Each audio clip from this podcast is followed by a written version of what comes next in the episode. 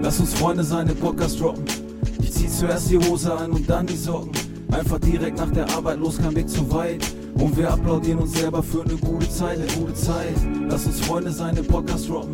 Ich zieh zuerst die Hose an und dann die Socken. Einfach direkt nach der Arbeit los, kein Weg zu weit. Und wir applaudieren uns selber für eine gute Zeit, ihr wisst Bescheid. Und wir applaudieren uns selber für eine gute Zeit. Und wir applaudieren uns selber für eine gute Zeit. Und wir applaudieren uns selber für eine gute Zeit. Ihr wisst Bescheid.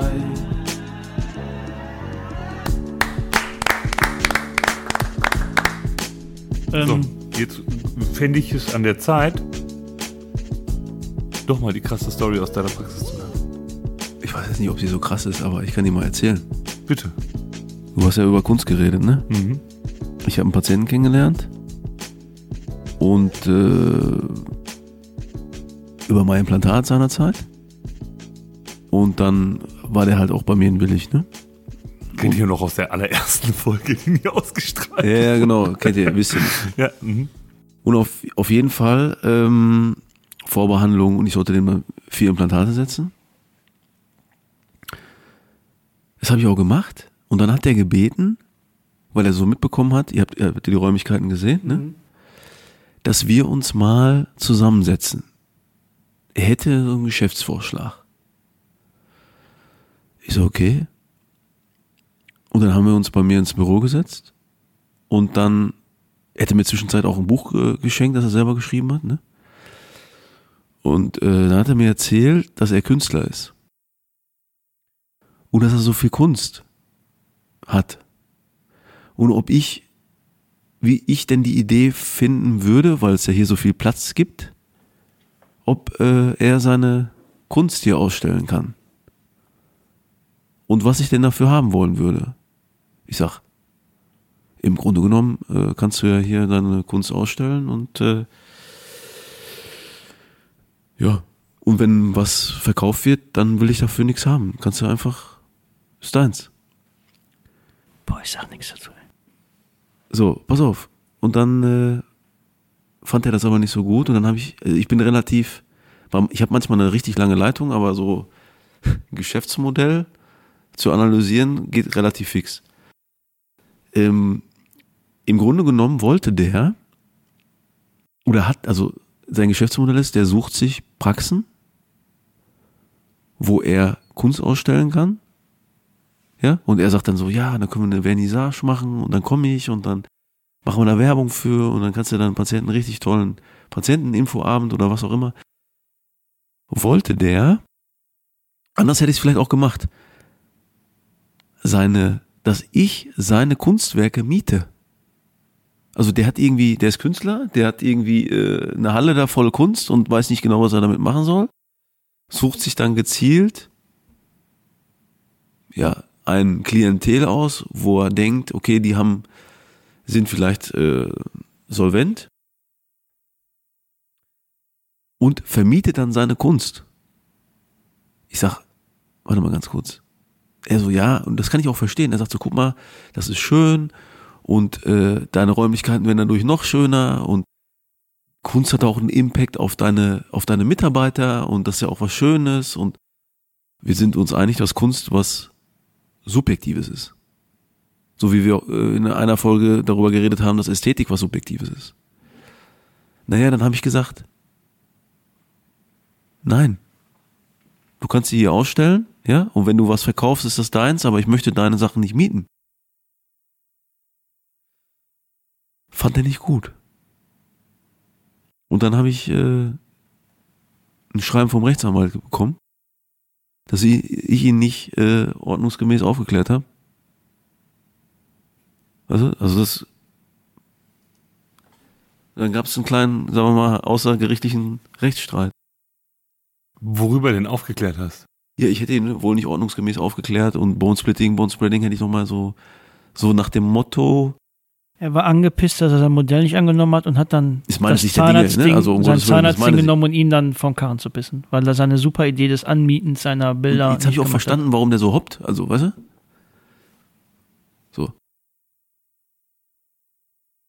Das ist ja äh, Also- sehr, sehr unschön. Ich habe ihm sein Buch auch zurückgeschickt. Ich darf nie lachen. oh.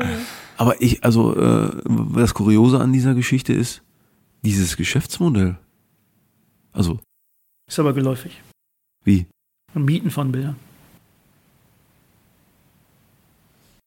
Und dann werden unter den Bildern, also du mietest die an, also das haben wir ja auch ab und zu hier, dass die das anfragen. Also Ähm, mir war das so nicht bewusst. Also zumindest ist es in meiner kommen da Karriere mit bisher 20 noch nicht- Stück hin. Ähm, Das Einzige, wo du von profitieren kannst, und du bist ja eigentlich dann sozusagen sein Verkäufer, ist, ähm, Du bist ein Galerist in dem Moment. Ja, der Galerist- wollte mir auch eine Umsatzbeteiligung geben dafür, Genau. wenn Bilder verkauft werden. wenn mal welch, da- das ist dann so, dass du denkst, boah krass, dann kann ich das ja wieder zurückholen. Aber eigentlich verdient er bei allem immer Geld. Er verdient Geld, wenn es hängt. Er verdient Geld, wenn es verkauft wird. Er hat das Spiel verstanden. Und es gibt halt den einen oder anderen, der dann sagt, das ist eine gute Idee, meine Räume sind leer, die können ein bisschen Flair vertragen, bevor ich jetzt für viel Geld hier Bilder kaufe, bezahle ich im Monat 450 Euro für die Bilder hier und wenn ich eins verkaufe, kriege ich auch noch Geld. Wenn irgendein Patient sagt, es ist super, aber sagen wir mal ganz ehrlich, das kommt selten davor. Wenn ich mir vorstelle, ich bin Zahnarzt, bin ich froh, wenn ich, ohne euch jetzt nahe treten zu wollen, wenn die Behandlung vorbei ist und alles gut gelaufen ist, da gucke ich mir nicht Galerien an und sage, boah, das Bild hier aber für 799 Euro, das möchte ich aber gerne bei mir zu Hause hängen haben. Also, weiß ich nicht, ob das so ist, aber vielleicht bin ich da auch ein anderer Typ für. Aber das mit den Mieten ist äh, jetzt nicht umgängig oder so. Ich, äh, die Kausalität fand ich cool. Also fand ich, ja, fand ich ein bisschen kurios. Ja, die Rache des kleinen Mannes war das. Ja, ich weiß nicht, ob das ein kleiner Mann war, um Gottes Willen. Nicht äh, falsch verstehen. Ja, aber äh, also, das war ja. Also, so wie du es gerade dargestellt hast, stand das in keinem Zusammenhang. Hätte es nicht stehen dürfen, Also ich sag mal so, aber es wurde in einen Zusammenhang hätte ich gesagt, gezogen. mache ich, wäre das nicht passiert. Ja, genau. Das, Das ist Eben. auch meine Meinung und Ja, das ist auch eine so. Unterstellung, aber Aber so wie du die Geschichte erzählst, würden, glaube ich, von 100 Leuten dir 95 sagen, ja, da hast du recht. Da Und scheint wie, eine Kausalität äh, wie ist denn dieser äh, Rechtsstreit dann ausgegangen? naja, also Rechtsstreit im Sinne von Anwaltsschreiben und äh, ich hätte bei der Aufklärung Fehler gemacht und mein Anwalt hat gesagt, könnten wir verlieren. Und dann stand, wollte der 3000 Euro haben? Und dann haben, haben wir, habe ich Als gesagt, Schadensersatz? Genau. Oder? Schmerzensgeld. Weil ich Bone Splitting, Bone Spreading gemacht habe und ihm das nicht so erklärt habe, wie ich hätte müssen. Ich meine, der kam, der hatte, glaube ich, schon zwölf Implantate oder so. Also ist jetzt nicht so, dass der nicht weiß, was ein Implantat ist. Und wir haben, ich bin mir auch sicher, dass ich mit dem das DVT besprochen habe und bla bla bla. Bei uns gibt's immer Aufklärungs... Wie auch immer. Habe ich dann gemacht.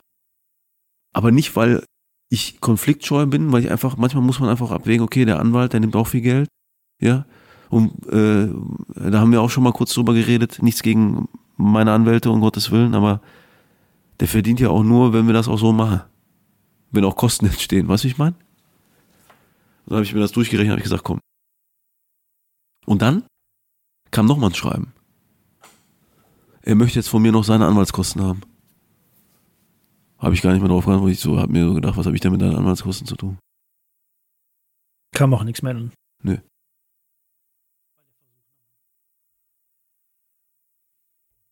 Deine Geschichte, Peter? Ja, meine Geschichte, ähm, die ist so ein bisschen anders. Und ähm, die habe ich bestimmt auch schon mal erzählt, deswegen vielleicht langweile ich euch jetzt auch damit, aber Niemals. ähm, das hat wieder etwas mit Vollnarkose zu tun. Und zwar ähm, habe ich einen äh, Patienten unter Vollnarkose behandelt. Der hat äh, zwei Implantate bekommen und ich glaube zwei Kronen oder so. Also war jetzt keine, kein großer Eingriff. Ähm, der hat insgesamt, glaube ich, zwei oder zweieinhalb Stunden geschlafen und ist dann äh, wach geworden nach der Anästhesie und äh, kam dann so langsam zu sich, so wie alle Leute so, ne, die sind ja erstmal ein bisschen so verdattert und ein bisschen so daneben und dann kommen die immer weiter klar und dann irgendwann, als er so ein bisschen frischer war, hat er mich dann so angesprochen, hat gesagt, hören Sie mal, Herr Doktor, ich so, ja, was denn? Ähm, sind Sie eigentlich immer da, sagt der Anästhesie? Ich so, ja, also ich bin immer da oder der Anästhesist ist da oder zumindest eine Mitarbeiterin oder Mitarbeiter. Also hier bleibt keiner alleine, nie. Und dann hat gesagt, ja, das ist ja, ja. Äh, also immer. Ich so, ja, eigentlich immer. Und der machte so einen relativ aufgeräumten Eindruck für eine Anästhesie von der Länge, ne? Und dann bin ich rausgegangen, habe ich aber schon gewundert und bin dann nochmal rein und dann hat er mir nochmal die gleiche Frage gestellt. Ne? Sind sie eigentlich immer da oder ist immer eine Person mit da im Zimmer, wenn irgendwas ist? Ich so, ja, immer. Ist immer jemand da. Warum fragen sie denn eigentlich so? Ne? Ja, äh, sagt er, äh, ist denn schon mal passiert, dass hier äh, einer alleine war, als er aufgewacht ist aus der Vollnarkose? Ist so, ne, hier ist das noch nie passiert. Weil hier bleibt keiner alleine ohne Vollnarkose, also nach einer Vollnarkose, weil nicht zurechnungsfähig sind. Ne? Ja, sagt er so, ja, aber gibt's denn so, ähm, gibt's denn da solche, so, haben Sie schon mal was davon gehört, dass jemand alleine gelassen wurde? Da ich dachte so, ja. Da wusste ich auch nicht, was will der jetzt von mir, ne? Weil ich so, ja, ja, es gibt da, es kursiert da so eine Geschichte in Düsseldorf. Ähm, ich weiß auch nicht, wie, wie, wie hoch der Wahrheitsgehalt von dieser Geschichte ist, aber ähm, ich habe gehört, da war eine Vollnarkose beim Zahnarzt und dann wurde wohl äh, der, der Patient äh, in einem Aufwachraum äh, wach werden lassen, ohne Aufsicht. Und äh, irgendwie aus einer ähm, äh, Verkettung von ungünstiger Umständen, äh, ungünstigen Umständen ist der, der Patient wohl aufgestanden und hat sich verletzt und ist dabei gestorben. Aber ich kann Ihnen nicht sagen, ob das echt ist oder nicht, keine Ahnung. Ne? Guckt er mich an, meint so, das war meine Schwester. Da sagst du einfach gar nichts mehr. Und dann sagst du, Peter, ich dachte, du erzählst eine, eine schöne Geschichte. Ich dachte, kann, ich mal, kann, ich mal, kann ich mal wissen, warum sie bei mir in Vollnarkose sich haben behandeln lassen? Also ja klar. Ich wollte hier ab, abschließen mit diesem Thema. Ach krass. Ich dachte, du wolltest eine krasse Geschichte hören. So, dann habe ich gesagt, okay. Und dann hat er mir noch ein paar mehr Details erzählt zu der also ganzen Hat er sich bei dir in Vollnarkose begeben und Ja. nur um diesen ja, Fall nur um diesen. Und das war dann auch, und mein Anästhesist, ne, der auch ein Kumpel von mir ist, ne, der hat auch gesagt. Was hast du bei dir? Also, okay. Und ähm, dann hat, dann, die sind äh, bei diesem ganzen Prozess, in, bei diesem Düsseldorfer Zahnarzt und ähm, äh, Anästhesisten, ähm, sind die wohl als Nebenkläger aufgetreten. Und jetzt muss man dazu sagen, das wusste ich aber auch nicht, und das kam auch aus diesen äh, Berichterstattungen, die ich bis dahin über diesen Fall gehört habe, nicht hervor, muss man dazu sagen, dass das Kind oder dass, dass die Frau äh, eine geistige Behinderung hatte. Und die ist wach geworden ähm, im Aufwachraum nach der OP und war unbeaufsichtigt, ist aufgestanden im Aufwachraum und jetzt kommt das Fatale. Im Aufwachraum war ein großes Aquarium Oh nein. und sie ist in das Aquarium gefallen, weil die benebelt war. Und ich weiß jetzt auch nicht, in was für einem Grad sich da diese geistige Behinderung, ich kenne kenn diese Person ja gar nicht. Aber auf jeden Fall ist sie reingefallen und es kam zu einem Abschnitt des gesamten Kopfes. Kann man sich gar nicht, also ich habe die Staatsanwaltschaftspapiere gelesen, das muss ein Bild gewesen sein, das kann, das, egal wie schlimm dein Albtraum ist, so schlimm kann der gar nicht sein, wie das, was da passiert ist. Sofort tot. Und ähm, das Aquarium natürlich geplatzt oder auseinandergebrochen oder wie auch immer. Und ähm, der Anästhesist ist, hat, soweit ich informiert bin, auch, äh, der arbeitet nicht mehr. Vielleicht waren die ein bisschen bedröppelt. Und da war ein Stuhl. Und das Aquarium ist ja nicht Du, so, dass du da reinspringen kannst. Ein- weißt du, dann wie ist ich sie gesagt darauf. habe, ein, ein, eine mit dem- Verkettung von ungünstigsten Umständen. Da hat auch, ich glaube auch nicht, dass da irgendjemand auf äh, irgendeine Absicht oder sonst etwas. Äh, das ist so abstrakt, was da in dieser Praxis passiert sein muss. Also und und ich mache mich auch nicht darüber lustig. Also nicht, dass das irgendjemand falsch versteht. Ne? Ich finde das weder lustig noch, äh, das ist eine Tragödie. Und aber natürlich, wenn man dann so eine Situation plötzlich in seiner Praxis so nah, ne, also das war bis dahin war das für mich, war ich mir noch nicht mal sicher, ob das nicht so eine Art Ente ist, ja, so eine Zeitungsente, diese Geschichte da in Düsseldorf. Und dann kam das so nah plötzlich, ne, und auch mal, das ist der, boah, also ist natürlich auch klar, ist natürlich auch kritisch zu sehen, auch von durchaus von dem Bruder, das dann so für sich aber der wollte, der hat gesagt, der wollte damit abschließen, ist okay, ja. Äh, ich habe ja jetzt nicht darunter gelitten, aber oh, das war schon so, ich würde sagen, so, das war so die krasseste Geschichte, die ich äh, in der Praxis erlebt habe. Also die, äh, da denke ich auch wirklich total häufig dran. Als ich angefangen habe, also nach der Selbstständigkeit, haben wir die Vollnarkose auch immer ausgelagert. Weil da irgendwie früher oder der ehemalige Inhaber nicht wollte, wenn was passiert, dann passiert das im besten Fall nicht in der Praxis, sondern anderswo.